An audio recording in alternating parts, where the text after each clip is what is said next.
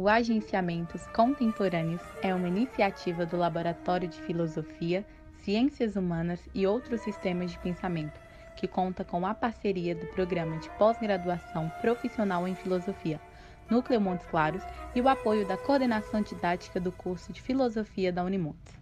O Agenciamentos Contemporâneos procura abrir espaço para que pesquisadores, vinculados à academia ou não, possam apresentar suas considerações sobre problemas relevantes, privilegiando uma conversação transversal com um pensamento conectado à pesquisa, ao ensino e demais práticas cotidianas.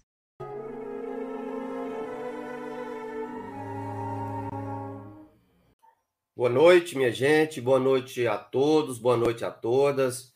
É com muita alegria e satisfação que nós é, retornamos né, para as, para as conversações do Agenciamentos Contemporâneos, os nossos encontros. É, gostaria de agradecer demais a presença e a participação de vocês. É, lembrando que nosso canal ele começou em março de 2020, né? E, e vem tendo uma, uma, uma aceitação né, bem bacana por parte de professores, alunos, alunas, pesquisadores, é, temos hoje mais de 9.300, 9.400 pessoas inscritas. Muitíssimo obrigado, todo mundo. Convidamos uh, a se inscrever em nosso canal, tá? É, fizemos ano passado uma série de eventos.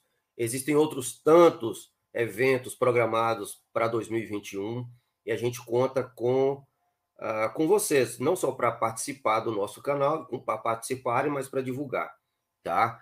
É, hoje, é, retornando, retomando, né, melhor dizendo, os nossos encontros, é, receberemos é, o professor Oswaldo Giacoia, é, a quem nós já de imediato também agradecemos a gentileza, a disponibilidade, é, por ter topado, né, por ter aceitado conversar com a gente. É, e, e para participar dessa conversa, convidamos também um colega da, da nossa aqui, da nossa Unimontes, né, da Universidade Estadual de Montes Claros, uh, o professor Idenilson Meirelles, um estudioso também da obra do Nietzsche, da obra do Foucault, né, nosso convidado e, e, e parceiro aqui do canal, a quem nós também agradecemos de imediato né, a disponibilidade e a gentileza para estar tá aqui com a gente. Enfim, é, professor Jacóia, seja muito bem-vindo, Jacóia, muito bem-vindo. É, a casa é sua. É, eu acho que não precisa é, expor, mas, por outro lado, é sempre bom expor a, a importância uh, da presença do, do, do Jacóia com a gente, não só pela, pela história do professor e, e, e pela gentileza, pela contribuição que ele tem dado uh, nas discussões da, em torno do, do pensamento filosófico no Brasil. Tá? Muitíssimo obrigado, Giacóia, seja muito bem-vindo. Como eu já disse, a casa é sua, o canal Agenciamentos Contemporâneos está muito contente com a sua presença. Sinta-se à vontade. É, gostaríamos de pedir uh, ah, para você se apresentar. Vai que tem alguém aqui que não te conhece, né? Se apresentar, falar um pouco, uh, um pouco da, do, do, seu, do seu trabalho. A gente tem pedido isso para os nossos convidados e convidadas. E, enfim, é, muito obrigado e a palavra está contigo. Muito obrigado, muito obrigado, os colegas Alex Fabiano e Denilson Meirelles, ao Paulo também, que eu conheci há pouco. Eu agradeço de todo o coração pelo convite muito honroso de compartilhar com vocês esse espaço dos agenciamentos contemporâneos. É para mim um motivo de grande honra grande satisfação, pelo qual eu fico realmente infinitamente agradecido. Agradeço também a presença de cada uma das pessoas que se juntaram a nós essa noite, e eu espero que nós tenhamos um, um bom encontro, no sentido espinosano do termo, que tenhamos uma interlocução é, gratificante para todos e cada um de nós. Agradeço mesmo de coração a solidariedade, a generosidade da presença de cada um aqui. É, bom, eu me chamo Oswaldo Jacóia Júnior, eu sou professor é, aposentado do Departamento de Filosofia da Unicamp, mas continuo ligado ao programa de pós-graduação em Filosofia da Unicamp, ao Departamento de Filosofia da Unicamp, na qualidade de professor colaborador voluntário. É, estou também vinculado à, à PUC do Paraná, como professor do programa de pós-graduação em Filosofia da PUC do Paraná.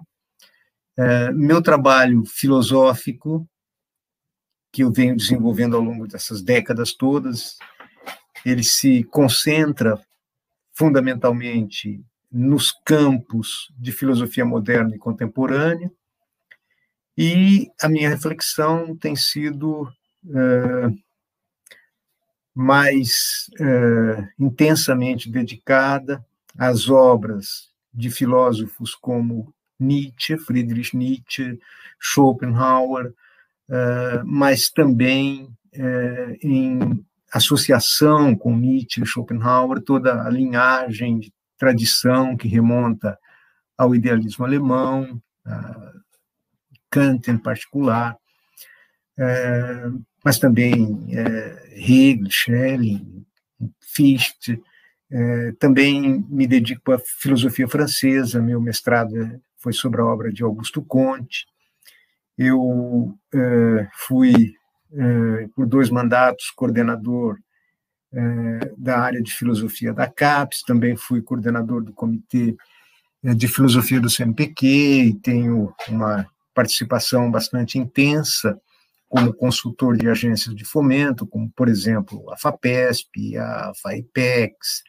Enfim, minha vida toda tem sido é, muito intensamente dedicada à filosofia, e tanto aqui é, em São Paulo, como também é, em várias partes do Brasil e em algumas partes também fora do Brasil, em particular em algumas eh, parcerias intelectuais e acadêmico-institucionais bastante intensas com, com a Alemanha, com, com a Áustria, com, com a Itália e também com a Holanda.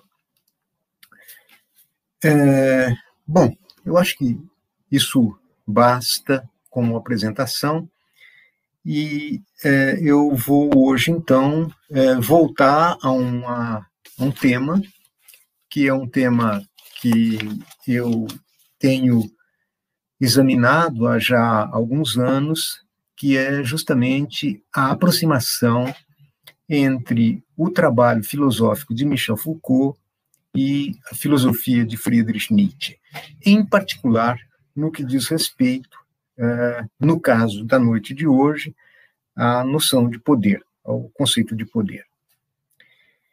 E eu gostaria de tomar a liberdade de dar início a esse nosso é, exame, é, tomando é, como, digamos, introito, se quiserem, como epígrafe, algumas declarações de Foucault distribuídas ao longo de sua obra, em que Foucault afirma explicitamente é, o seu tributo a Nietzsche e o seu, sua própria vinculação ao pensamento e à filosofia de Nietzsche, é, em geral contra aquilo que ele chama de hipóteses maciças ou de teorias gerais, né, mostrando como a concepção que Nietzsche tem é, de poder se aproxima bastante das suas próprias hipóteses a respeito do poder e do seu exercício. E, é, ilustrativamente, eu gostaria de citar aqui uma declaração feita pelo Foucault, expressamente feita pelo Foucault, que para mim tem um significado bastante é, relevante e que foi publicado uh, nos ditos escritos vocês podem encontrá-lo na edição francesa, no volume 4, na página 731, é, sob o número 357, nos ditos escritos, é uma conversa, um diálogo entre Foucault e Alessandro Fontana, que foi publicado também em 1984 eh, no jornal Le Monde, em 15 de julho. E ali, o entrevistador de Foucault, Alessandro Fontana, afirma o seguinte: eu cito a tradução própria. É, Foucault dizendo: eu procurei, eu busquei analisar como domínios como aquele do delírio ou loucura, da sexualidade e da delinquência podem entrar de novo em um determinado jogo de verdade. E como, por outro lado, por meio desta inserção da praxis humana e do relacionamento humano no jogo da verdade, o próprio sujeito se experimenta como afetado por isso. Este era o problema da história da loucura, da sexualidade. Aí o Fontana, então, pergunta: não se trata aí, no fundo, de uma nova genealogia da moral? Aqui Nietzsche, então, ah, perdão, aqui Foucault, então, responde com as seguintes palavras: não estivessem aí a solenidade do título e a marca grandiosa que Nietzsche lhe impôs, eu diria que sim. Bom, final de citação deste introito ou desta epígrafe em que Foucault presta a sua homenagem à genealogia da moral e, ao mesmo tempo, atesta, digamos assim, a proximidade entre o seu próprio trabalho e aquilo que tinha sido realizado por Nietzsche. Bem, é, o que eu gostaria de explorar hoje é neste, nesta chave da aproximação entre a filosofia de Nietzsche e o trabalho de Foucault, é, aquilo que me, me parece constituir a marca mesmo uh, do trabalho Foucaultiano, e isto é, digamos assim, notoriamente sabido, tanto que, é, digamos, constantemente repetido pelo Foucault. O problema do qual Foucault teria se ocupado sempre é a relação entre a subjetividade e a verdade, entre o sujeito e a verdade no fundo, ou mais precisamente, como o sujeito ingressa em jogos de verdade. Ou seja, como se formam campos de incidência para as relações de saber-poder pelas quais o sujeito é inserido nos jogos de verdade, nos regimes de verdade, nas práticas ou nas tecnologias de poder. De tal forma que, para Foucault, estes jogos ou práticas de poder, ou essas técnicas de poder, ou as relações de poder, no sentido mais amplo do termo, são propriamente um instrumento adequado para analisar de modo mais exato o problema das relações entre a subjetividade e a verdade. E justamente por isso, Foucault faz sempre questão de explicitar o que é que ele pretende dizer quando, por exemplo, fala em ingresso ou inserção do sujeito nos jogos de verdade tomando sempre cuidado de dizer que sujeito não tem aqui nenhuma natureza substancial, ou seja, sujeito não é substância, e, portanto, Foucault recusa qualquer ideia nesse sentido, por exemplo, aquela da fenomenologia ou aquela do existencialismo, e tomam o sujeito como forma. Como forma que se constitui por meio de uma série de relações e de práticas. E por poder, em estrita correspondência com a recusa da hipótese substancial, poder é, em Foucault, também efeito ou prática e nada substantivo. Razão pela qual Foucault recusa o que ele chama de esquemas prontos de análise do poder, como, por exemplo, aqueles que estão vinculados ao Estado, às estruturas políticas, à classe social, ou então a figuras como aquela senhor escravo, por exemplo. Ora, se, se é assim, nós podemos dizer, então, que é, as relações entre sujeito e verdade, ou esta inserção do sujeito nos jogos de verdade, obedecem ou obedeceram no trajeto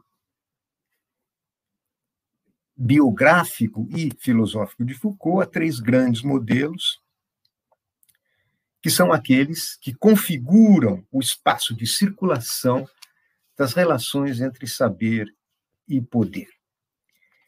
É, eu estou tentando fazer uso aqui dos próprios termos de Foucault, é, na medida do possível, e então eu é, menciono que é, por jogos de verdade seria necessário entender, antes de mais nada, um conjunto de regras, de princípios, de procedimentos para a produção da verdade. Isso seriam jogos de verdade. A saber, este conjunto de regras e de procedimentos são uma condição para que se possa ser, para que se possa obter um resultado, um resultado que é produzido conforme estas regras, conforme esses princípios e, portanto, que de acordo com isso podem ser considerados válidos ou inválidos, bem ou mal sucedidos.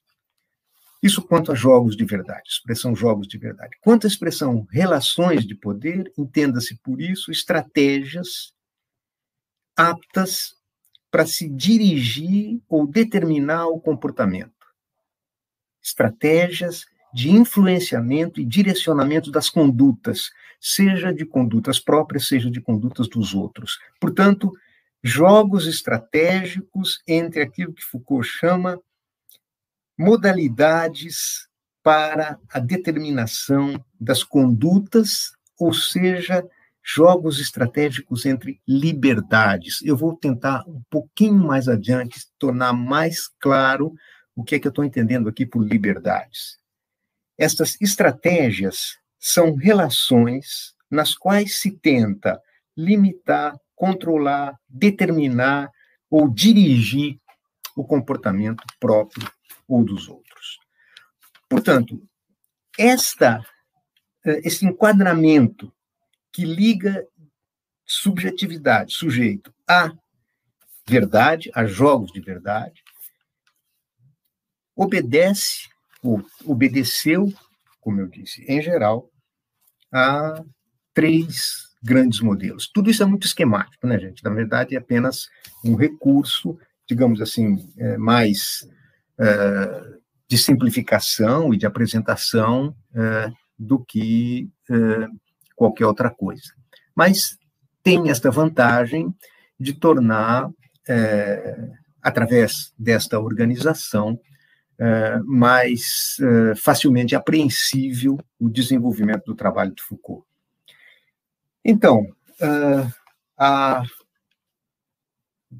configuração desses campos de incidência ou desta circulação das relações de saber-poder pode eh, saber-poder pode ser obedecer aquilo que Foucault chamou de modelo científico ou forma da ciência, que a gente poderia exemplificar uh, com as palavras e as coisas. No caso da forma da ciência, o trabalho busca investigar como o sujeito humano se define no quadro de discursos científicos, portanto, como objeto de um discurso teórico, enquanto sujeito falante, como ser vivo, como trabalhador. Quem quer que tenha acompanhado de mais perto o, as palavras e as coisas, é, pode, então, é, lembrar que se trata aqui de uma análise arqueológica, Foucault chama isso de arqueologia das ciências humanas, que tenta justamente retraçar o modo como o sujeito é então inserido enquanto objeto de discursos científicos, como é então que este se define no quadro de tais discursos, por exemplo, na passagem da gramática geral à filologia, da história natural à biologia, da análise das riquezas à economia política. Esse foi, então, um tipo de modelo pelo qual Foucault procurou, nesse trabalho arqueológico, mostrar como o sujeito é, então, inserido em jogos de verdade, segundo o modelo da ciência. Mas também há um outro modelo, o modelo das práticas coercitivas, ou daquilo que a gente pode chamar também de estruturas de poder. E aí não se trata mais, principalmente, do modo como o sujeito se insere em enquadramentos discursivos de natureza científica, em particular de ciências humanas, mas de processos econômicos e processos institucionais, de suas estruturas e de suas práticas. Por exemplo, da organização do saber médico em torno dos hospitais, ou seja, do locus de surgimento da psiquiatria. Ou então, da organização do saber jurídico em torno das chamadas instituições de sequestro, a saber, o sistema penal, e como, então, o sujeito se define, seja como sujeito louco ou saudável, seja como sujeito delinquente ou não delinquente. Ou seja, organização de um certo campo de saber a partir precisamente de práticas de coerção, de estruturas de poder. Nós poderíamos exemplificar aqui, obviamente, a primeira uh, lembrança é a, a, história da loucura, uh, mas também uh, com bastante clareza o vigiar e punir. E, por fim, uh, o modelo ético, ou o modelo da prática de si, da relação consigo mesmo, ao qual Foucault denominou, então, hermenêutica do sujeito, e que, paradigmaticamente, vem à luz nesta mesma obra, Hermenêutica do Sujeito.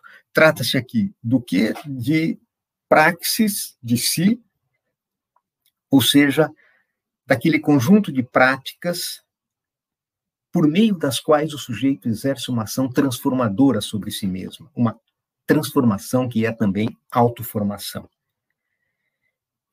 cujo desdobramento político tem a ver justamente com a atuação uh, do indivíduo no âmbito das decisões políticas. É justamente aqui, no âmbito da ética como praxis, no âmbito da ética, portanto, como prática, que aparecem as relações consigo mesmo e as relações com os outros, portanto, moral e política. E é aqui que aparece, então, um outro elemento que vincula é, bastante claramente a Nietzsche e Foucault, que é a relação entre ética e ascese, ética e ascetismo, mas também entre ética e estética.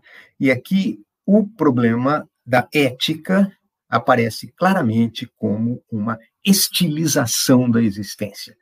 E aquilo que Foucault chama de estética da existência. E isto, evidentemente, também guarda uma relação absolutamente é, fundamental com o pensamento de Nietzsche.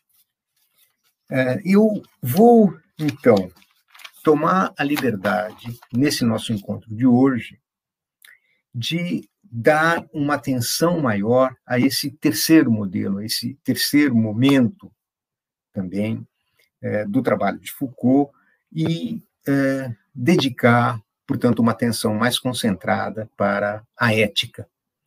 Sobretudo porque é, me parece que esse aspecto é, ganha hoje uma atualidade, uma relevância que me parece mal podem ser exageradas. Parece esse aspecto do pensamento. É claro, todo o pensamento de Foucault tem para nós uma importância e uma relevância uh, muito grande, mas, em particular, este uh, acento colocado sobre a ética como prática da liberdade, isso realmente para nós é decisivo e eu acho que vale a pena, então, justifica que nós concentremos ou fechemos um pouco o foco da nossa atenção sobre esse aspecto. Uh, bem, então, uh, o que entender por ética? Bem, uh, por um lado, nós devemos compreender que Foucault diz, bem, isto não é, no fundo, uma grande novidade, porque, no fundo, o meu trabalho sempre esteve ligado a esta questão do sujeito, da formação do sujeito, da definição do sujeito, e isso é um problema ético é, fundamental. Mas, por outro lado, é, em, de modo especial, de modo bastante específico, portanto, é, eu gostaria de destacar que, nestes últimos textos de Foucault, esses que se organizam em torno deste período que vai de meados da década de 70 até o final uh, da vida, 70 do século passado, né, 1975, 76, 78, uh, até uh, o final da vida de Foucault. É, então, estes, nestes textos, digamos, vige um certo conceito de ética muito especial a ética como prática refletida da liberdade. Esse ponto eu considero, de fato, muito vigoroso e muito fecundo. Né? Entende-se aqui, portanto, por ética, uma instância filosófica de reflexão da liberdade. Um âmbito histórico no qual se realiza a reflexão da liberdade. De modo que ética seria propriamente um campo de aplicação da liberdade. Eu acho esta noção decisiva para que a gente possa compreender depois o que é que Foucault vai chamar de relações de poder. Por quê? Porque se nós entendermos a ética como um campo de efetivação da liberdade, ou de realização da liberdade, nós teríamos, então, que extrair daí, como uma consequência inevitável, que a liberdade se apresenta como condição ontológica da ética. Eu gostaria de chamar a atenção eh, para o fato de que a expressão condição ontológica da ética não é minha, é de Foucault. Então, é, e isto tem para mim uma, uma importância considerável. Porque aqui, pensar a ética como condição, pensão, pensar a liberdade como condição ontológica da ética, tem, é, digamos assim, um pressuposto, a saber que ética é aqui aproximada à sua raiz etimológica originária, ou seja, a ethos como forma de vida. Então, ética não significa uma disciplina normativa, não significa um saber ou um domínio é, deontológico, normativo, mas um modo de vida, um, uma modalidade de existência, uma forma de ser e de se conduzir, o que corresponde ponto a ponto a uma concepção de sujeito ele próprio como forma. E, portanto, a uma atividade de formação, de autoprodução, de configuração, a uma estilização da existência como autoprodução do sujeito. Ora, neste sentido, a ética vai aparecer enquanto prática refletida deste modo de ser, desta maneira de viver ou forma da existência, ela vai aparecer então como forma concreta de liberdade, como campo de modalidades aceitáveis de formas de existência, formas de existência que são também e sempre sociopolíticas e que, por conseguinte, são modalidades ou modos de ser aceitáveis para indivíduos, sociedades, povos, etc. Isso comporta, portanto, é, uma dupla dimensão. A dimensão do fazer-se visível a si mesmo e aos outros, sob a forma propriamente do comportar-se individual, E é este o sentido do cuidado de si, mas também aquele fazer-se visível aos outros sob a forma de usos e costumes, do vestir-se, do andar, do comportar-se, do estilo que cunha, vinca, caracteriza uma vida exemplar, uma vida modelar. E é neste sentido aqui, então, de ética como ethos, isto é, como forma de como modalidade de existência, a saber, portanto, como forma concreta da liberdade entendida enquanto modalidades aceitáveis de existência sociopolítica, que justamente Grécia e Roma vão se apresentar como paradigmas, eh, ou, se quiserem, eh, modelos, a saber, como aquilo que vai permitir a Foucault afastar-se de si para retornar a si e reconhecer-se. No fundo, o que interessa para Foucault é um diálogo do presente. É, perdão, gente. Um diagnóstico do presente. Mas esse diagnóstico do presente não pode ser feito senão a partir de um distanciamento em relação a si mesmo de um distanciamento crítico que permite uma reflexão sobre si, portanto, uma ação sobre si, feita a partir do seu outro, ou seja, feita a partir do, do mundo grego, do mundo greco-romano, e precisamente deste tipo de prática dos gregos e dos romanos, que era o cuidado de si, a relação consigo mesmo, ou seja, formas de subjetivação.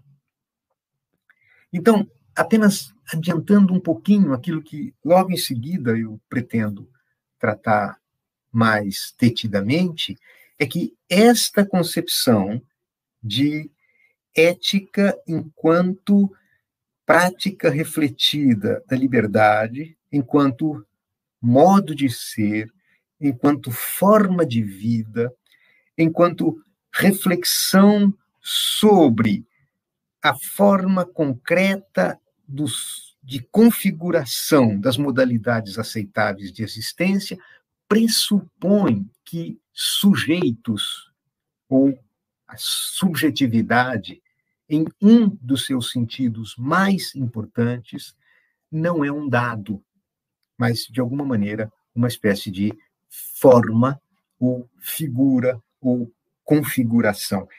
Criar, formar a si mesmo é algo que só pode ser entendido na chave do criar-se enquanto superar-se, superar a si mesmo. Esse ponto de criação como superação, de elevação acima de si mesmo, é justamente um dos aspectos que mais estreitamente vinculam Nietzsche a Foucault. É isto que eu chamo de estética da existência. Ora, se nós entendermos ética assim, então é preciso que nós pensemos na questão da reflexão crítica sobre estas formas de vida, sobre essas, esses modos de ser. É, percebam, quando se fala em modos de ser, tem-se aqui já um complemento bastante importante para essa ideia de que a liberdade é a condição, por assim dizer, ontológica uh, da ética. Porque está se falando aqui justamente uh, em formas de ser. Uh, e esta reflexão crítica sobre as práticas da liberdade visam, então, definir as condições de acesso do sujeito a um determinado modo de ser ou a forma de vida, que é esta sim delineada ou configurada como resultado de uma série de transformações ou de práticas, ou seja, de relações consigo mesmo. É este precisamente o significado que tem a sese em Foucault. Pelo menos no âmbito destes textos que são contemporâneos da hermenêutica do sujeito. A saber, uma relação consigo mesmo ou uma prática de si que é transformadora. Transformadora neste sentido em que ela busca e tem por fundamento um certo exercício da liberdade. O sujeito busca, então, transformar-se a partir de tais práticas e dar a si mesmo uma forma de vida que seja aceitável como resultado desse processo de transformação. É justamente este o sentido de espiritualidade, é justamente este o sentido de elevação, né? saber, portanto, superar-se a si mesmo, que é precisamente aquilo que significa a palavra ascese. Então, é, eu gostaria de é, também explicitar esse ponto. Nós todos que estudamos Nietzsche sabemos a vigor da crítica de Nietzsche aos ideais ascéticos, mas deixamos muitas vezes na sombra este outro aspecto de ascese, que é aquele que Foucault destaca e destaca com muita ênfase, a saber, esse aspecto positivo da ascese, como sendo estreitamente vinculado à própria espiritualidade, a ideia de uma autossuperação, de uma superação de si, de uma estilização da própria existência, de um elevar-se acima de si mesmo, que é, não é completamente estranho a Nietzsche. Eu uh, insisto nesse ponto, eu acho que nós podemos encontrar em Nietzsche também uma, um tratamento ou uma abertura para este tipo eh, de entendimento da ascese. Evidentemente, ele é muito menos destacado do que a crítica aos ideais ascéticos, tal como ela aparece em primeiro plano na obra de Nietzsche, mas ela não só não é ignorada na obra de Nietzsche, como ela recebe também o seu devido tratamento. Mas em Foucault, ela é, digamos assim, muito mais pronunciada. E precisamente aqui, a saber, neste entendimento de ascese, Foucault radica a imbricação entre espiritualidade, ascese e filosofia. E esta, digamos, triangulação, ascese, espiritualidade, filosofia, ela é tão forte no último Foucault, no Foucault dos textos uh, em torno de hermenêutica do sujeito e do própria hermenêutica do sujeito, que uh, nós poderíamos dizer que Foucault vai reconhecer aí um certo compromisso originário da filosofia com a política. Evidentemente, ele está falando aqui é, da figura, digamos, emblemática, icônica, paradigmática de Sócrates. É justamente a relação entre a espiritualidade ascética própria da filosofia e a política que Foucault vai destacar a partir então da figura de Sócrates e deste modelo a que eu estou me referindo, é, de que a Grécia e Roma são os representantes. Do que, que é de fato que se está falando aqui, desta ideia de um conhecer-se a si mesmo como um cuidado de si, que vai se desdobrar também em uma espécie de cuidado cívico de si, que é, então, condição de possibilidade de cuidar dos outros, inclusive de cuidar da cidade. É este problema, o problema do cuidado de si como tarefa filosófica, na verdade, como tarefa da filosofia, que vai definir o lugar do filósofo na cidade. O filósofo é aquele capaz de cuidar de si. Mais do que isso ainda, não só ele é capaz de cuidar de si, mas ele é capaz de cuidar do próprio cuidado de si, ou seja, ele cuida do próprio cuidado. E cuidar do cuidado significa, então, criar as condições para que se possa cuidar dos outros, inclusive cuidar da própria cidade. E qual é a mais, digamos, elementar de todas as exigências e condições que se coloca para esse cuidado? A mais elementar destas condições está estritamente ligada ao conceito de liberdade, não ser escravo. É saber? Não ser escravo nem dos outros, nem de si mesmo, ou seja, nem dos seus próprios apetites, nem dos seus próprios das suas próprias paixões, nem das suas próprias inclinações, nem dos seus próprios desejos. A saber, a liberdade como condição do cuidado. E para que se possa cuidar de si, é, antes de tudo, fundamental conhecer-se a si mesmo. Daí a gente entende, sob uma nova luz, aquilo que quer dizer conhece-te a ti mesmo, ou seja, o lema que Sócrates, digamos, cunha como sendo o dístico, o é, elemento definidor da filosofia. Esse conhecer-se a si mesmo é uma forma privilegiada de cuidado de si.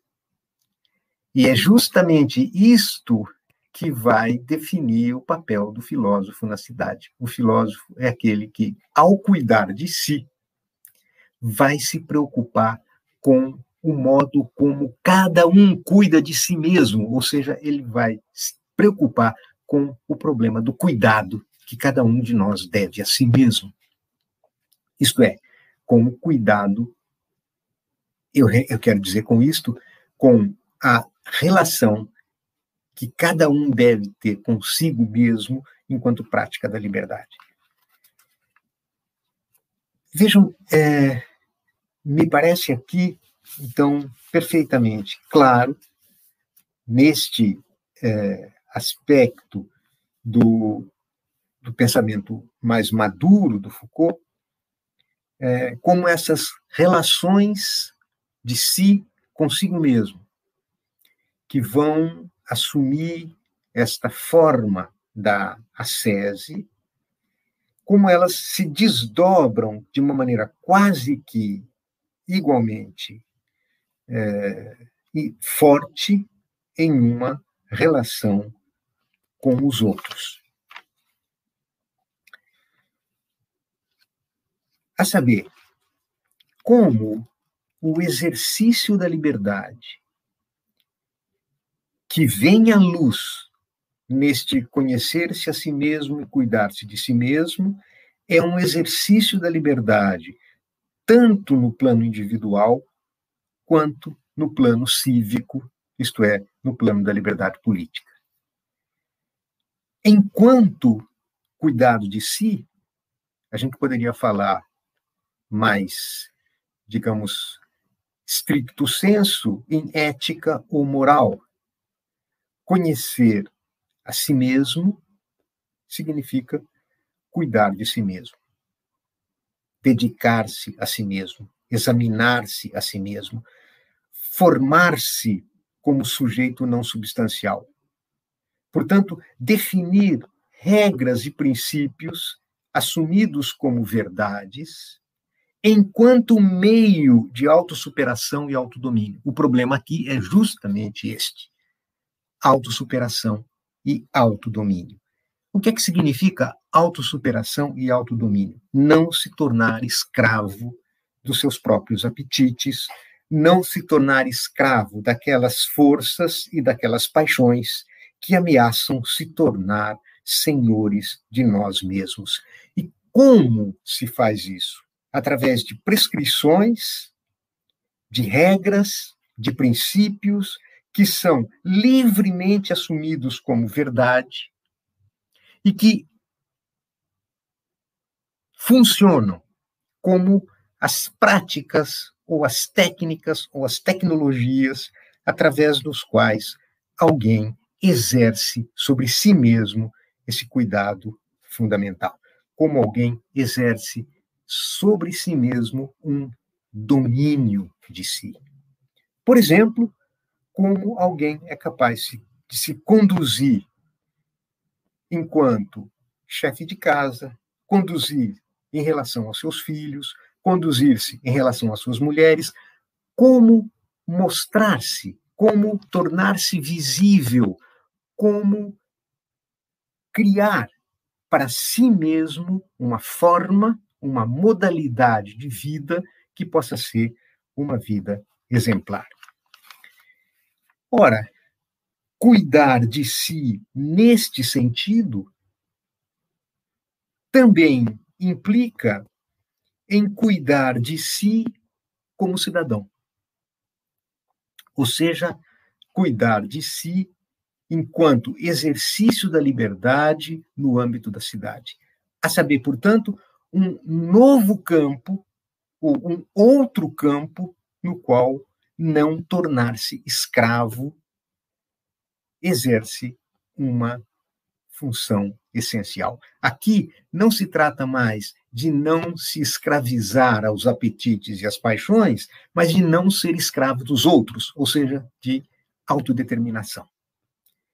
E aqui o cuidado na sua dimensão cívica ou política, isto é, enquanto exercício concreto da liberdade no plano da polis, implica, por exemplo, em como dirigir uma instituição, como cuidar dos outros enquanto alguém que cuida dos interesses da política, como exercer uma liderança, como exercer um governo.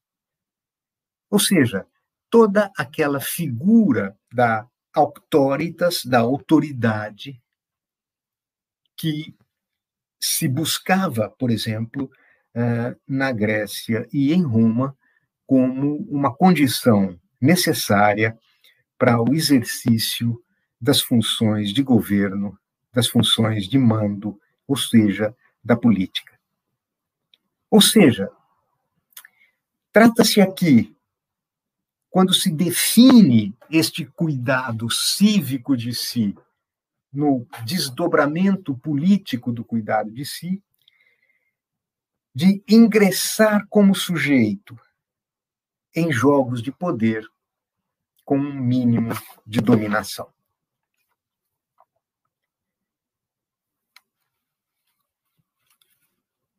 Eu queria chamar a atenção aqui de vocês para o fato de que é fundamental aqui é, ter clareza quanto a estes problemas que decorrem destas práticas da liberdade, que estão ligadas a este cuidado de si, a este conhecer-se a si mesmo, a este definir-se como sujeito em relação aos seus próprios desejos e às suas próprias inclinações.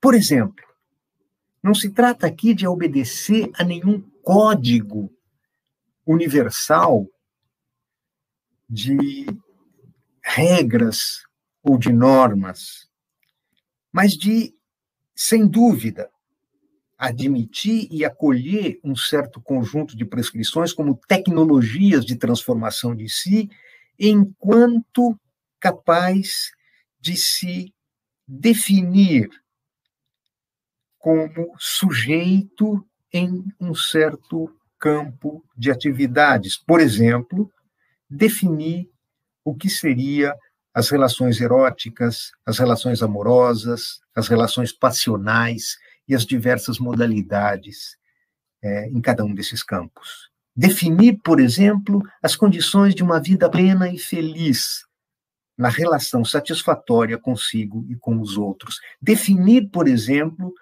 as condições nas quais se pode conquistar o reconhecimento e o respeito perante os outros e perante a lei em geral.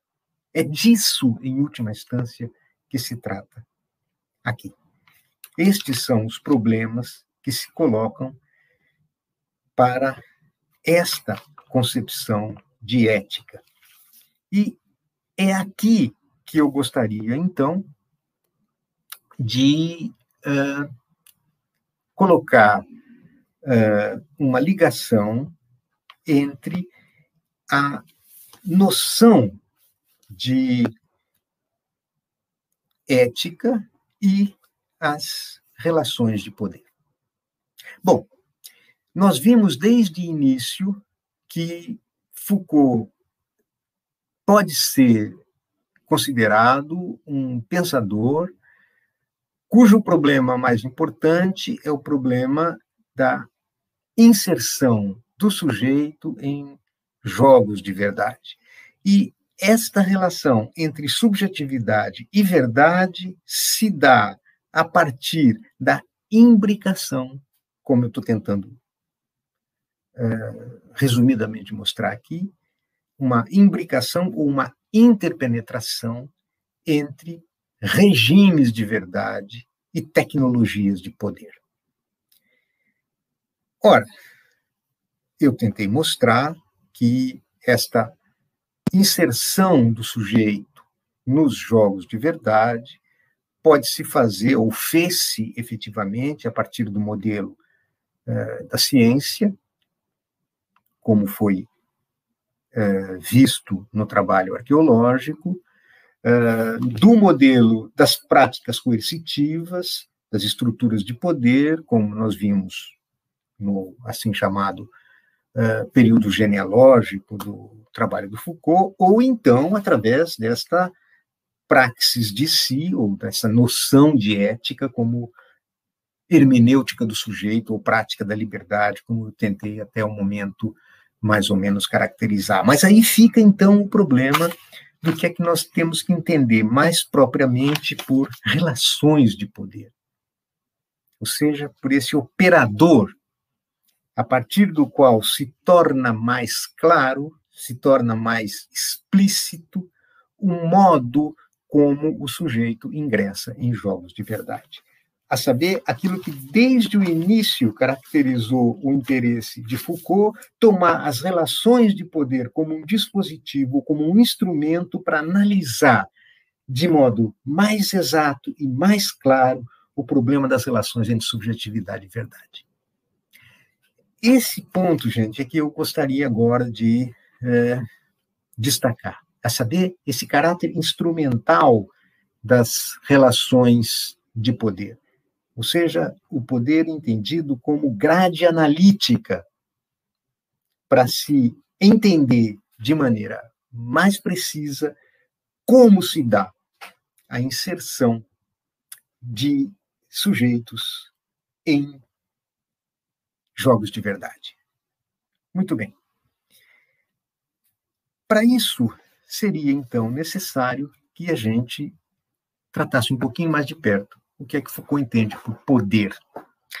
E é aqui que a sua proximidade com Nietzsche aparece de maneira, então, ainda muito mais enfática. Isso o próprio Foucault não cansa de destacar, e essa é uma questão que eu gostaria também de examinar com um pouquinho mais devagar. É, em um texto mais ou menos desta mesma época, um pouquinho anterior à, hermenêutica do sujeito, que é, é, em defesa da sociedade, quando Foucault vai é, formular as suas uh, explicitações, ou melhor dizendo, uh, dissertar criticamente, metodologicamente, sobre o trabalho que ele empreende naquele momento, e vai fazer então a sua reflexão de método, ele vai dizer: bom, eu é, pretendo aqui, é, ao tratar da questão do poder, recusar certas hipóteses que eu chamo de hipóteses maciças, que são teorias gerais do poder, que têm é, por base certas certos esquemas já prontos de análise do poder e que, em geral, passam pelo Estado e pelos seus aparelhos.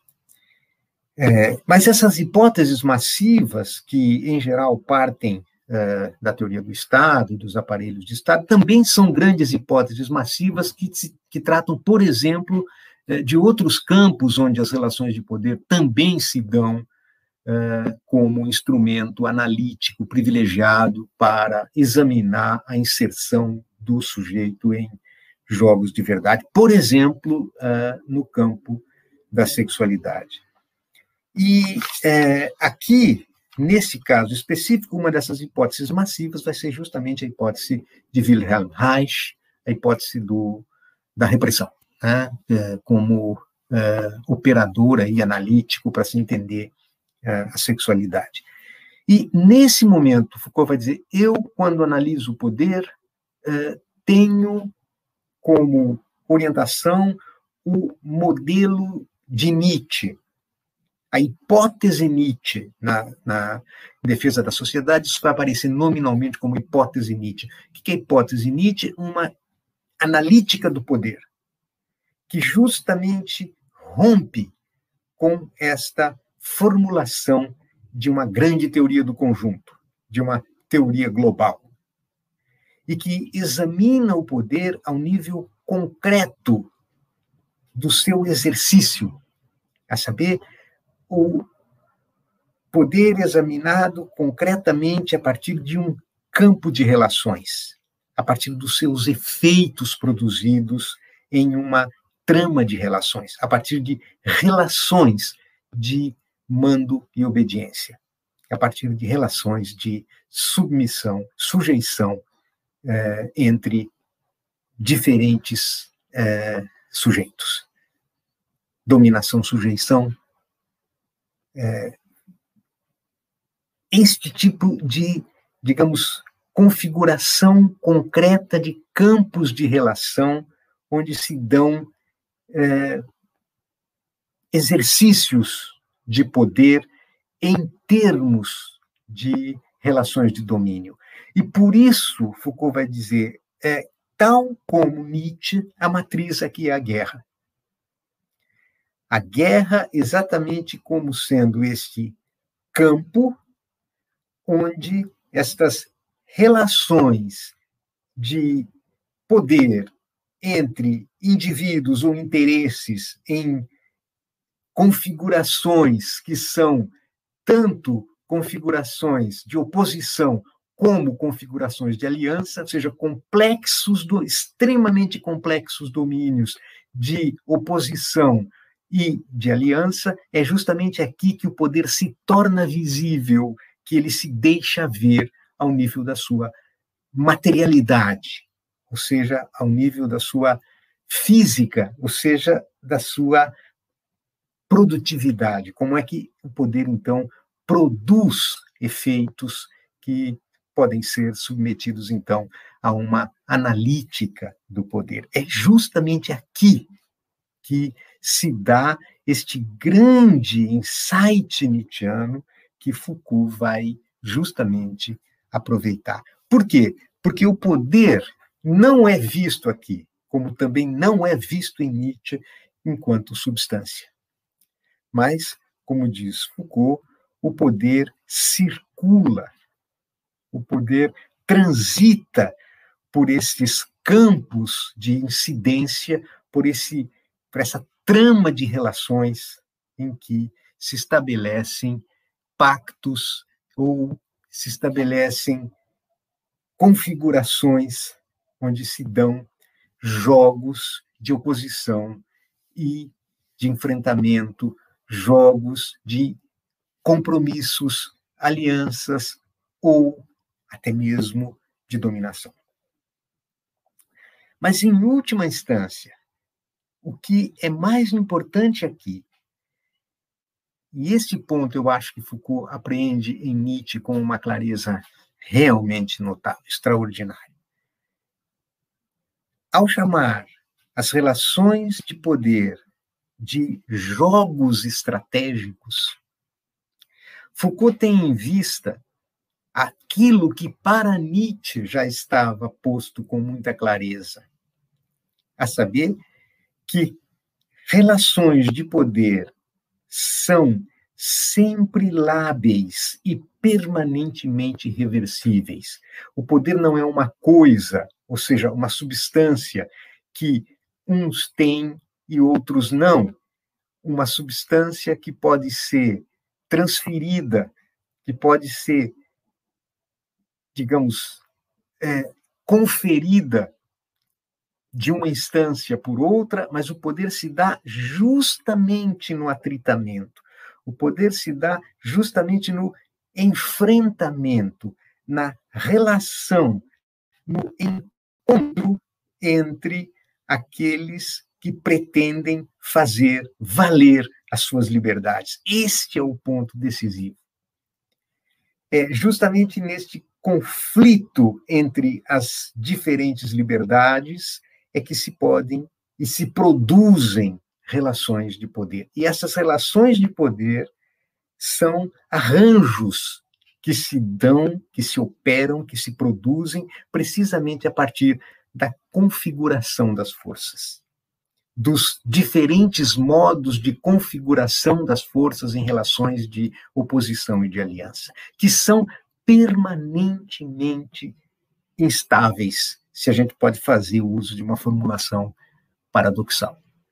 Porque, em última instância, as relações de poder são sempre estes jogos, estas estratégias, estas regras, ou seja, estes regramentos que permitem, então, que as diferentes liberdades exerçam sobre si mesmas, ou seja, reciprocamente os seus uh, as suas influências. A saber,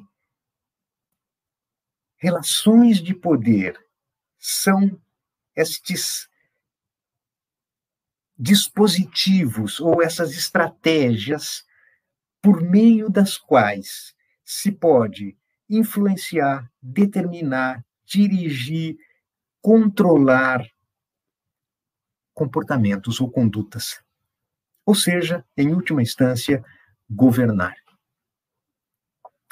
Portanto, relações de poder não são sinônimo de relações de dominação em Foucault.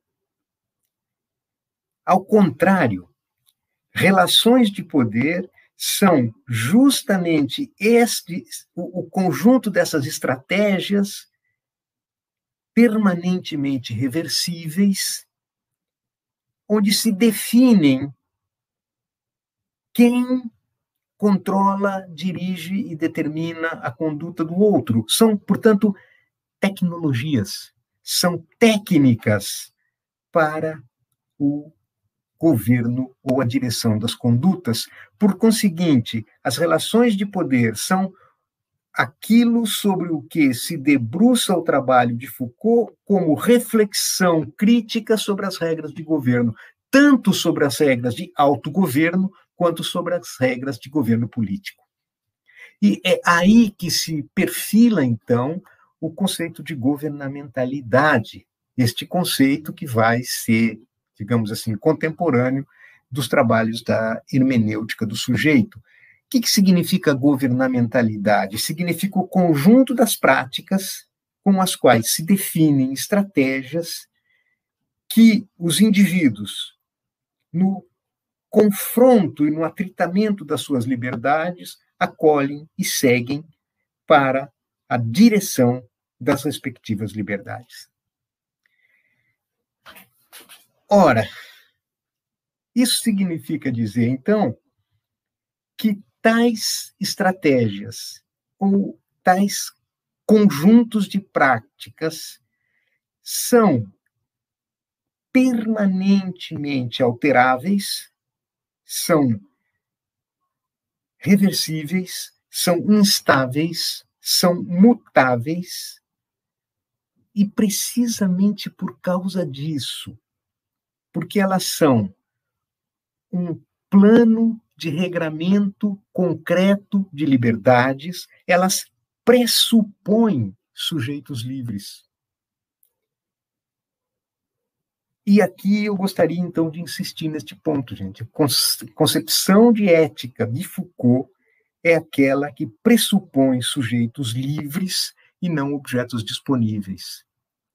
É muito comum a gente dizer que, é, ouvir dizer que para Foucault, sujeito é sujeito assujeitado, sujeito é o sujeito produzido pelas técnicas de disciplina e de controle. Sem dúvida, sem dúvida, existe uma dimensão de assujeitamento dos sujeitos, na medida em que nós estamos falando aqui de um certo tipo de acepção da palavra sujeito, como sujeição. E aí, neste sentido, a produção da subjetividade sujeitada é aquela que resulta do exercício de um certo tipo de tecnologia de poder, que é o poder disciplinar. Mas existe uma outra forma de subjetividade ligada às relações de poder.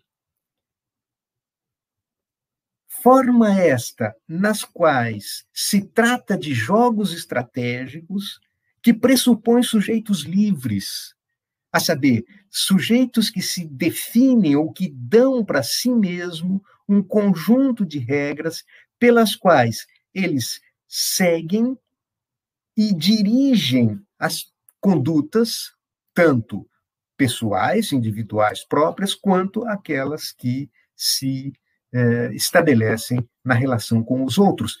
Formas de governo nesse sentido. Que não significa aqui dominação, mas também não exclui dominação de modo absoluto. Sem dúvida, trata-se de determinar, sem dúvida trata-se de dirigir, sem dúvida trata-se de controlar, influenciar a conduta dos outros e também a própria, mas com um mínimo de dominação. Ou seja, com uma livre aceitação do conjunto de regras ou dos das estratégias de ação, disso que se pode chamar, portanto, de uma prática da liberdade, que torna possível, então, que se estabeleça técnicas de governo. Ora, isso significa dizer, se nós pensamos que relações de poder pressupõe sujeitos livres que a resistência é a contraface necessária das relações de poder, ou seja, que não existem relações de poder neste sentido sem a resistência como possibilidade permanente. Nós encontramos isso em vários textos de Foucault. Não, não seria necessário esperar até a, os cursos do final da década de 70 do, do, do século passado, não seria necessário esperar até a hermenêutica do sujeito ou até a segurança, território, população, etc., para encontrar essa ideia em Foucault. Foucault não fala propriamente do poder, posto que o poder já implica uma certa substancialização do poder, mas em relações de poder precisamente nestas relações móveis, lábeis, reversíveis, instáveis, cambiantes, em que se determina as diferentes modalidades de determinação, de direção, de controle das condutas. É aí, justamente em função desta instabilidade permanente, que a resistência se afigura como um componente absolutamente fundamental. E aqui é preciso, então, que a gente diferencie, diferencie com clareza e conceitualmente o que se entender por relações de poder e o que se entender por um certo sentido usual de poder, que Foucault vai chamar de estados de dominação. É, e também aqui né, a gente percebe a influência de Nietzsche mais uma vez. Porque também para Nietzsche, as relações de poder, mesmo postas em termos de mando e obediência, nunca são relações estáveis, fixas, mas sempre relações móveis, reversíveis, passíveis de inversão. Nietzsche vai dizer, mesmo aquele que obedece, ele, enquanto obedece, ele se coloca em uma relação de poder, porque a ele, em última instância, cabe o recurso último, que é o recurso de furtar-se a entrar em uma relação de dominação e, portanto, suprimir a possibilidade da relação de dominação. Então, para que exista relação de poder, é sempre necessário que exista dois polos: o polo do mando e o polo da obediência, o polo do exercício de um domínio e o polo da resistência à dominação, que é tão fundamental para o exercício das relações de poder quanto o seu oposto. Não pode existir relação de poder a não ser no seu oposto a não ser mantendo essa relação necessariamente agonística entre os dois polos da relação, que podem se alterar a qualquer momento. A história, ou a gênese, a genealogia da moral, a reconstituição genealógica da história da moral, em Nietzsche, é uma é uma reconstituição precisamente dessas alternâncias. Ora, o que é que Foucault vai fazer? Ele vai fazer exatamente essa distinção a distinção entre relações de poder e estados de dominação. O que, que é dominação, em última instância? É uma modalidade cristalizada, enrijecida das relações de poder, onde relações de poder já não são mais relações de poder naquele sentido das estratégias de determinação de formas aceitáveis de controle de condutas, mas são as relações assimétricas que limitam ao extremo, ao máximo, a margem de jogo das liberdades. E aqui a palavra jogo tem um peso absolutamente decisivo, fundamental. Né? Porque jogo explica, implica sempre a possibilidade de uma ampliação ou restrição de margens de atuação um certo conjunto de regras, de procedimentos, de instruções de diretrizes que são dadas para uma certa performance, ou seja, para uma certa prática. É justamente isto, prática da liberdade enquanto definição de formas aceitáveis de regras de conduta com um mínimo de dominação. Isso são relações de poder. Estados de dominação são uma restrição drástica dessa margem de manobra, desse campo prático, deste jogo entre as liberdades. A saber, portanto, a negação da reversibilidade das relações. A saber, os estados de dominação, enquanto estados de cristalização de relações assimétricas, são tentativas de negar a labilidade, a friabilidade, vamos dizer assim, de solo sobre o qual se assenta toda efetiva relação de poder. E é justamente aí que vão aparecer as formas mais usuais de se entender o que é que significa poder, como, por exemplo, exploração, como, por exemplo, repressão. Então, compreender o poder na chave da repressão, compreender o poder na chave da exploração, seja, portanto, a hipótese de Reich, seja a hipótese de um certo marxismo que pensa a partir da exploração de classes, etc., a saber, compreender o poder a partir destes esquemas já prontos de análise, que partem de estruturas econômicas, ou que partem do Estado, ou que partem da repressão da sexualidade, etc., significa justamente compreender o poder a partir daquilo que não são relações de poder, mas estados de dominação. Ou seja, configurações de relações de força onde se restringe ao máximo, ao limite extremo, a margem de jogo das liberdades.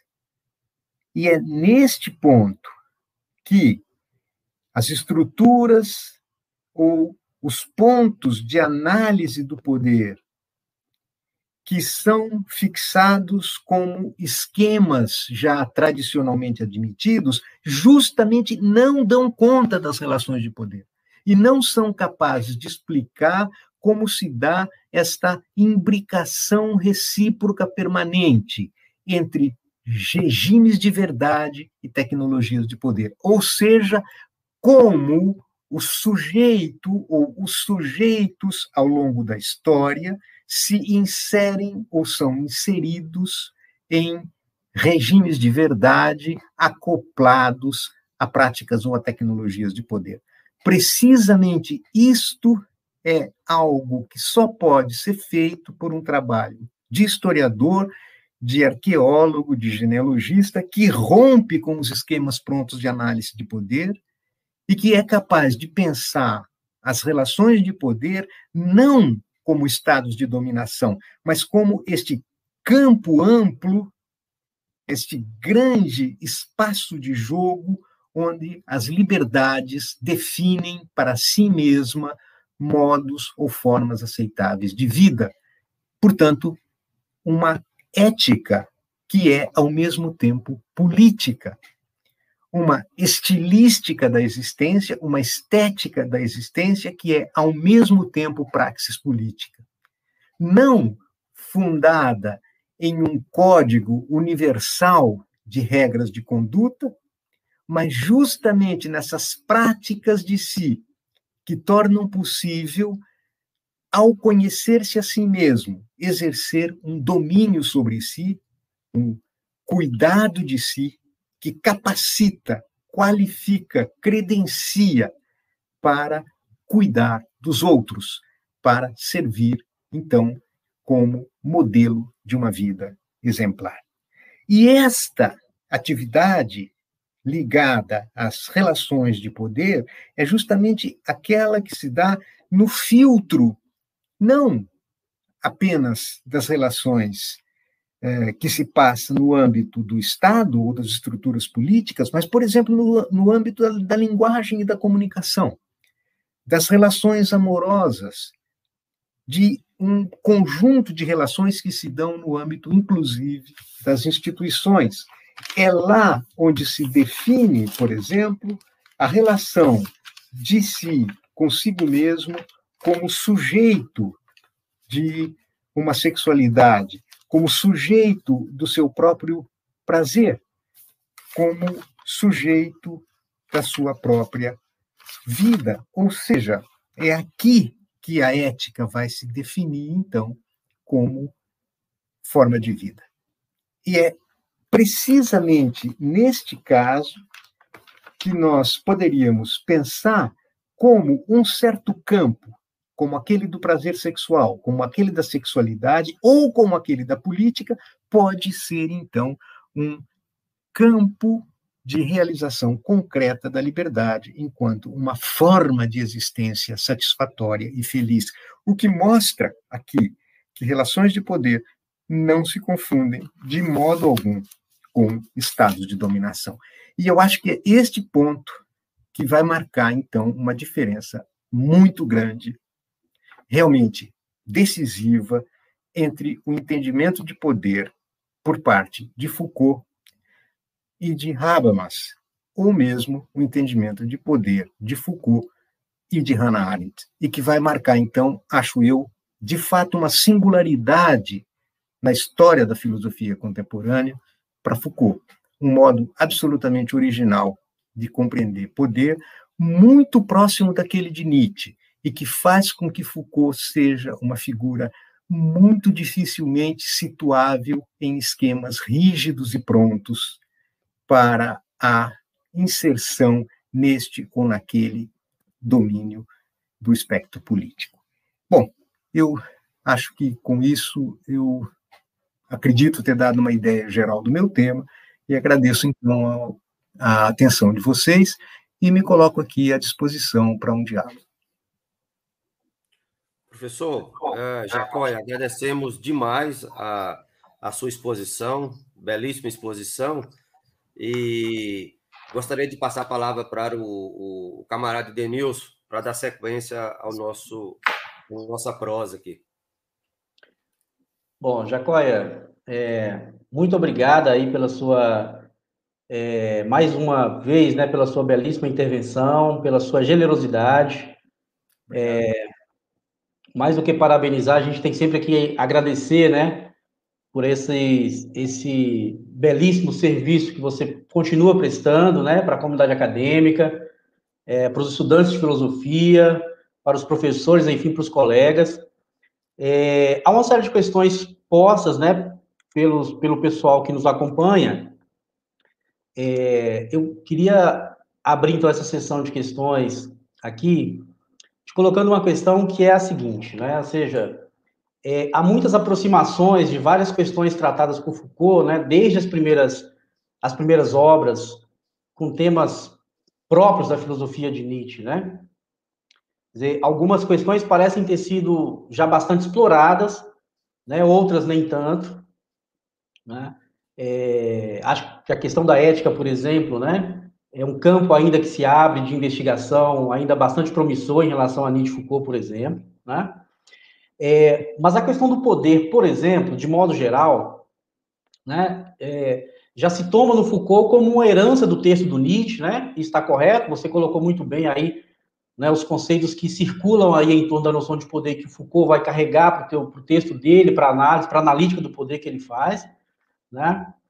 É, as ideias de luta e guerra, por exemplo, você tocou no tema da guerra, né? Que é um, um tema do Foucault, mas é também uma herança do próprio Nietzsche, né? que não dispense esse conceito caro às suas formulações.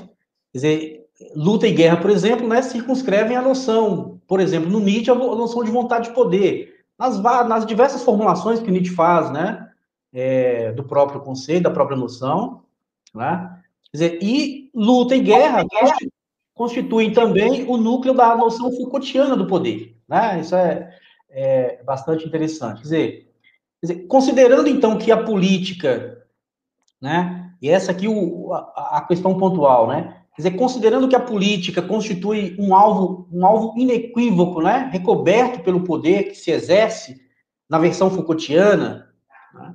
dizer, como é que você avalia a repercussão do poder em Nietzsche, né? É, do ponto de vista dessa possível aproximação, né? É, ou da vontade de poder no campo político, né? Ou seja, nós temos uma tendência muito grande a ler a, ler, a, a, a ler a noção de poder em Foucault nessa chave muito mais política, né? É, e como é que você avalia a repercussão né, desta, dessa, dessa noção do poder em Nietzsche né, em relação ao campo político? Né? Ou seja, como alguns consideram, ou seja, você considera que Foucault avança num campo, né, e talvez por isso esse hábito recorrente de sempre se enveredar pelo campo é, da análise do poder, mas no campo mais político em Foucault, por exemplo, você, você considera que o Foucault avançou num campo em que o Nietzsche talvez tenha economizado sua análise, né? Ou não, né? Ou não é isso, ou seja, é, pode, não, pode não ter, pode não ser um, um, um elemento de análise, é, eu diria, muito recorrente no Nietzsche, mas está é, sempre lá no texto do Nietzsche, né? A análise política do ponto de vista da vontade de poder, por exemplo, né? Isso, isso, isso acarretaria uma, uma aproximação talvez mais, mais interessante do Foucault com Nietzsche, por exemplo, ou talvez até recuperaríamos uma herança mais substancial do Foucault, né? né? Em relação ao Nietzsche, por exemplo, né? Então, assim, se pudesse comentar um pouco isso, Jacóé. Muito obrigado. Muito obrigado, em primeiro lugar, pela generosidade imensa das suas palavras e depois pela incrível a pergunta certeira, precisa, excepcional. Muito obrigado mesmo. Ela vai, de fato, é, para usar uma expressão um pouco vulgar, vai ao osso. É justamente esse o ponto que me parece fundamental aqui, para que a gente possa perceber uma das dimensões, existem várias outras, mas uma das dimensões da relação entre Nietzsche e Foucault, é, em, particularmente no que diz respeito ao poder. É, em geral, se costuma pensar que quando se estabelece um arranjo, um ajuste, uma estabilização de relações de poder. Essa estabilização de relações de poder assume, em geral, no nosso mundo, na nossa história, a forma do direito. E aqui eu acho que o direito constitucional é a principal, digamos, instância onde isso se mostra de maneira absolutamente clara. Né? O que é uma Constituição? A Constituição é, em última instância, um conjunto de dispositivos de natureza jurídica que estabilizam e, digamos, tornam impessoais relações de poder. Seja, relações de mando e de obediência, no sentido nietzschiano do termo. Está tá claro até aqui? Quer dizer, então, aqui nós temos, então, um caso mais, digamos, flagrante de exercício do poder político juridicamente legitimado. Tá? Eu não, nem estou pensando aqui nas micro formas de poder, no, no, na microfísica do poder, só para tornar a coisa mais, mais evidente. Né? Relações de controle de condutas, de, digamos, esquemas de é, ação e de conduta fixados através de normas jurídicas como uma modalidade técnica em termos de tecnologia social, de estabilização de relações de poder enquanto relações de mando de obediência, que acomodam, ajustam uma determinada eh, configuração eh, dos interesses de várias naturezas existindo em um certo eh, momento de uma dada sociedade histórica. Interesses que são interesses econômicos, interesses sociais, etc. Tudo isso é acomodado através desses modos pelos quais as relações são fixadas, estabelecidas, determinadas, asseguradas em termos, digamos assim, dos registros de funcionamento do poder político juridicamente estabelecido.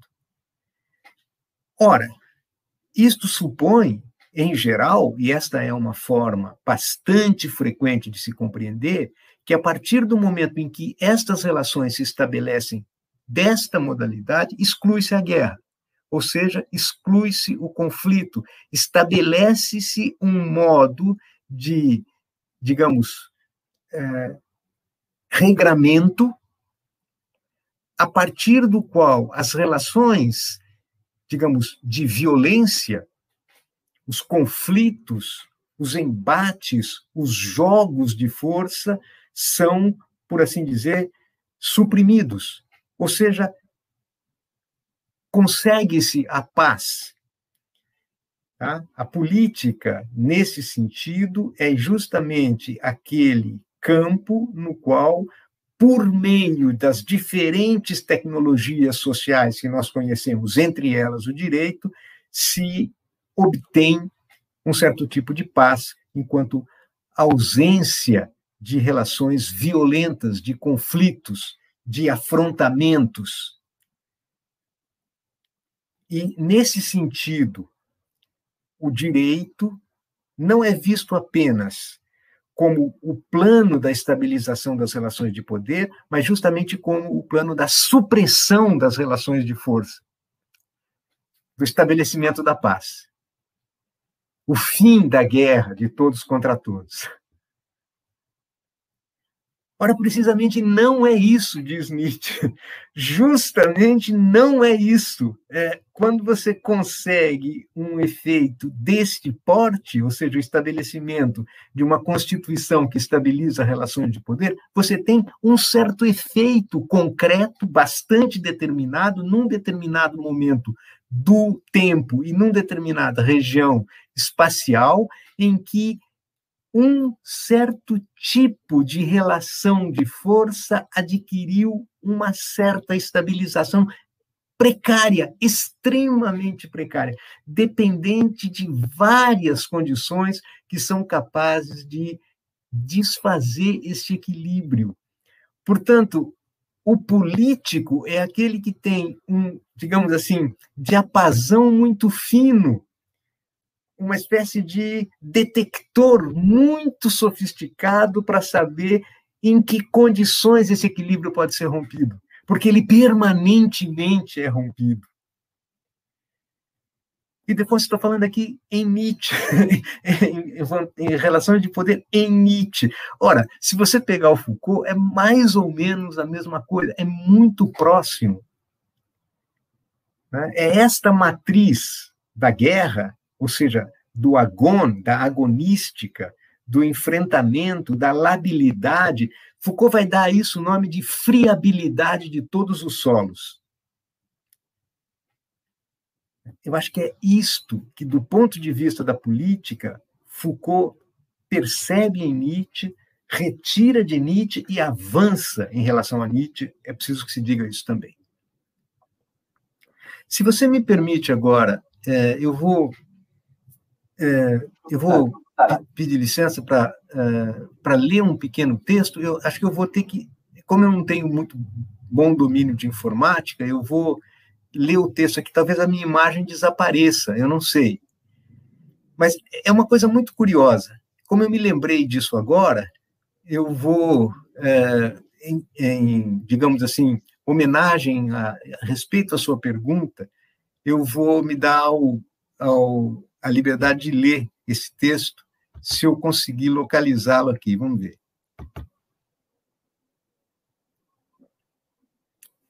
Bom, está aqui então um texto de Nietzsche, que é o aforismo 93 do primeiro livro de Humano Demasiado Humano.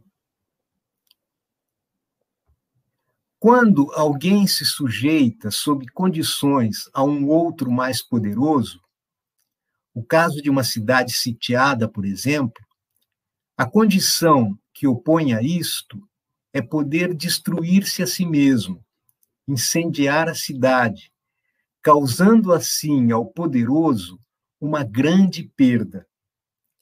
Por isso, ocorre uma espécie de paridade com base na qual se podem estabelecer direitos. O inimigo enxerga vantagem na conservação. Nesse sentido, há também direitos entre escravos e senhores, isto é, exatamente na medida em que a posse do escravo é útil e importante para o seu senhor. O direito vai originalmente até onde um parece ao outro valioso essencial, indispensável, invencível e assim por diante. Nisso, o mais fraco também tem direitos, mas menores. Daí o famoso cada um tem tanta justiça quanto vale o seu poder, ou mais precisamente, quanto se acredita valer o seu poder. Bom, veja, aqui nós temos uma. uma uh, repito, isto é, é Nietzsche, Nietzsche direto. Quer dizer, na relação de escravo e senhor, existe, sem dúvida, uma relação de poder que passa necessariamente por aquilo que aparece, pelos modos de aparecer, a saber, até um, até onde um parece ao outro indispensável, ou a, até onde se acredita poder valer o seu poder. Significa dizer que, como diz o Nietzsche, o próprio escravo, o mais fraco, também tem direitos, ou seja, estabelece-se uma relação de poder. E aqui eu vou citar agora um texto do Foucault, um texto do Foucault que está publicado em Ditos e Escritos, mais ou menos dessa época é, em que eu estou analisando aqui no nosso encontro. Certamente é preciso enfatizar também que só é possível, agora Foucault, não Nietzsche, haver relações de poder quando os sujeitos forem livres. Se um dos dois estiver completamente à disposição do outro e se tornar sua coisa, um objeto sobre o qual ele possa exercer uma violência infinita e ilimitada, não haverá relações de poder.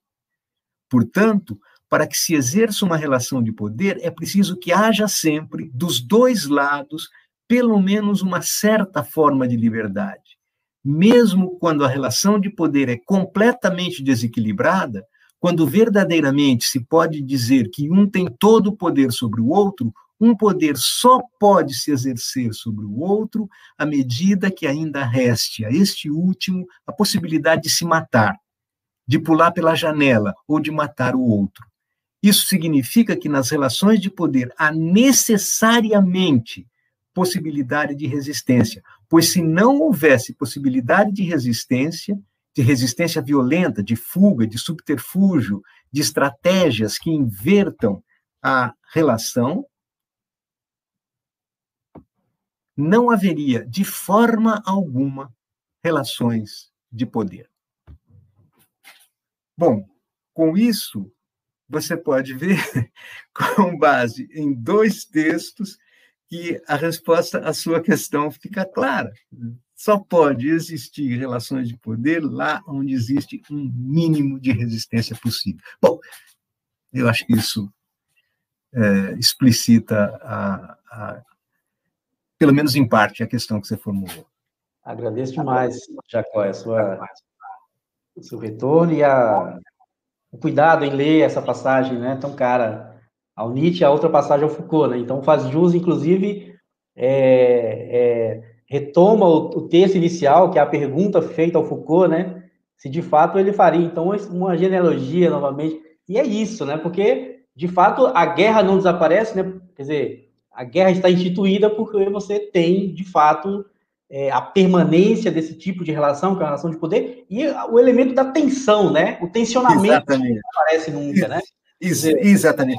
É, é aí, é aí, é aí, Afonso, exatamente nessa tensão que ela pode, digamos assim, é, derivar, ela pode, é, digamos, se intensificar ao máximo ou ao mínimo, mas ela tem que estar presente para que existam relações de poder, e é justamente isso. Não há substância aqui, mas justamente fluxo, ou seja, o que existe em última instância é exercício. E são as diferentes modalidades desse exercício, e não as formas substantivas de algo assim como o poder, que se trata de investigar. Bom, eu creio que já tomei demais a, a paciência de vocês. Eu queria só reiterar a todos e a todas que dividiram conosco esse espaço a minha mais profunda gratidão e, em particular, a você e ao Alex, a minha meu mais assim sincero muito obrigado. Jacó, parabéns por Parabéns por esse trabalho maravilhoso que vocês estão fazendo. A gente agradece imensamente a sua presença, a sua generosidade, né? Tá aqui com a gente até essa hora e espera numa outra oportunidade, né? Ter você novamente com a gente. Ah, então eu deixo aqui já o meu abraço, meu agradecimento ao Alex também pelo convite, por partilhar um pouco dessa nossa conversação, tá? E passo então para o Alex, dando aqui, deixando meu boa noite a todos vocês que nos acompanham, especialmente a você, Jacóia. Muito obrigado. Obrigado igualmente. Obrigado igualmente. É, Jacóia, é, o canal Agenciamentos Contemporâneos agradece demais a, a, sua presença, tá? a, sua, a sua fala absolutamente clara, né? translúcida, e, e é, é, eu acho que o grande desafio nosso é desenvolvermos a capacidade de falarmos de maneira simples, sem perder o rigor, né? e, e, e fazer com que esses autores, a filosofia, enfim, o pensamento, possa nos chegar de maneira, ou, chegar a todos de maneira mais compreensível, né? E, e você fez isso agora de maneira brilhante. Gostaríamos de agradecer a todos que ficaram com a gente até agora, é, convidar para se inscrever no canal, para divulgar. É, temos uma série de programação, de programações pela frente até o, o meio do ano. É, convidamos as pessoas para assistirem os, os, vídeos antigos, né, anteriores do ano passado. Enfim, é, pedir desculpas por, por, não repassar, porque tem uma série de questões de, que a gente ficaria aqui até amanhã cedo, debatendo, discutindo, enfim. Mas eu acredito que a fala do a fala do Giacóia, de certa maneira, respondeu uma série de indagações que as pessoas fizeram. Jacóia, muitíssimo obrigado. É... É, a casa é sua, tá? E, e que a gente tenha, que, que, você tenha, que todos nós tenhamos aí um bom restinho de, de noite, né? De dia, né? E, e que a gente possa se ver no mais, no futuro breve, de maneira é, de uma, uma outra forma de presença, né? Enfim, e esse canal, de alguma maneira, que começou justamente por conta uh, da pandemia, né? Como lembrando do, do Deleuze, é preciso de uma violência para que a gente é, pense, e de certa maneira acabou sendo uma, uma espécie de violência, tudo isso que ocorreu, que vem ocorrendo, e o canal, de certa maneira, é, surgiu a partir disso, né? O Paulo, eu, a gente conversando e pensamos numa ideia de criar uma criar condições para que nós possamos encontrar pessoas e conversar, problematizar, enfim, criar um possível qualquer. E, e é isso, tem dado muito certo, tem sido muito bacana. E, enfim, muitíssimo obrigado, Jacó, e boa noite, tá? E obrigado, fique bem. Muito, muito obrigado, eu. Muito obrigado, digo eu, a vocês. Meus parabéns pelo esse trabalho magnífico que você está fazendo aí, vocês estão levando a, a cabo. É uma coisa de imenso mérito que gostaria de expressar aqui a minha admiração, o meu respeito pelo trabalho que vocês fazem e encorajá-los a prosseguir.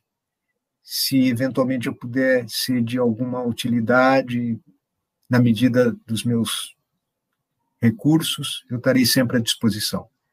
E a todos vocês que compartilharam conosco esse espaço, muito obrigado, uma boa noite para todos e até uma próxima oportunidade. Valeu, querido. Denilson, muitíssimo obrigado, tá, camarada, pela, pela parceria. Obrigado.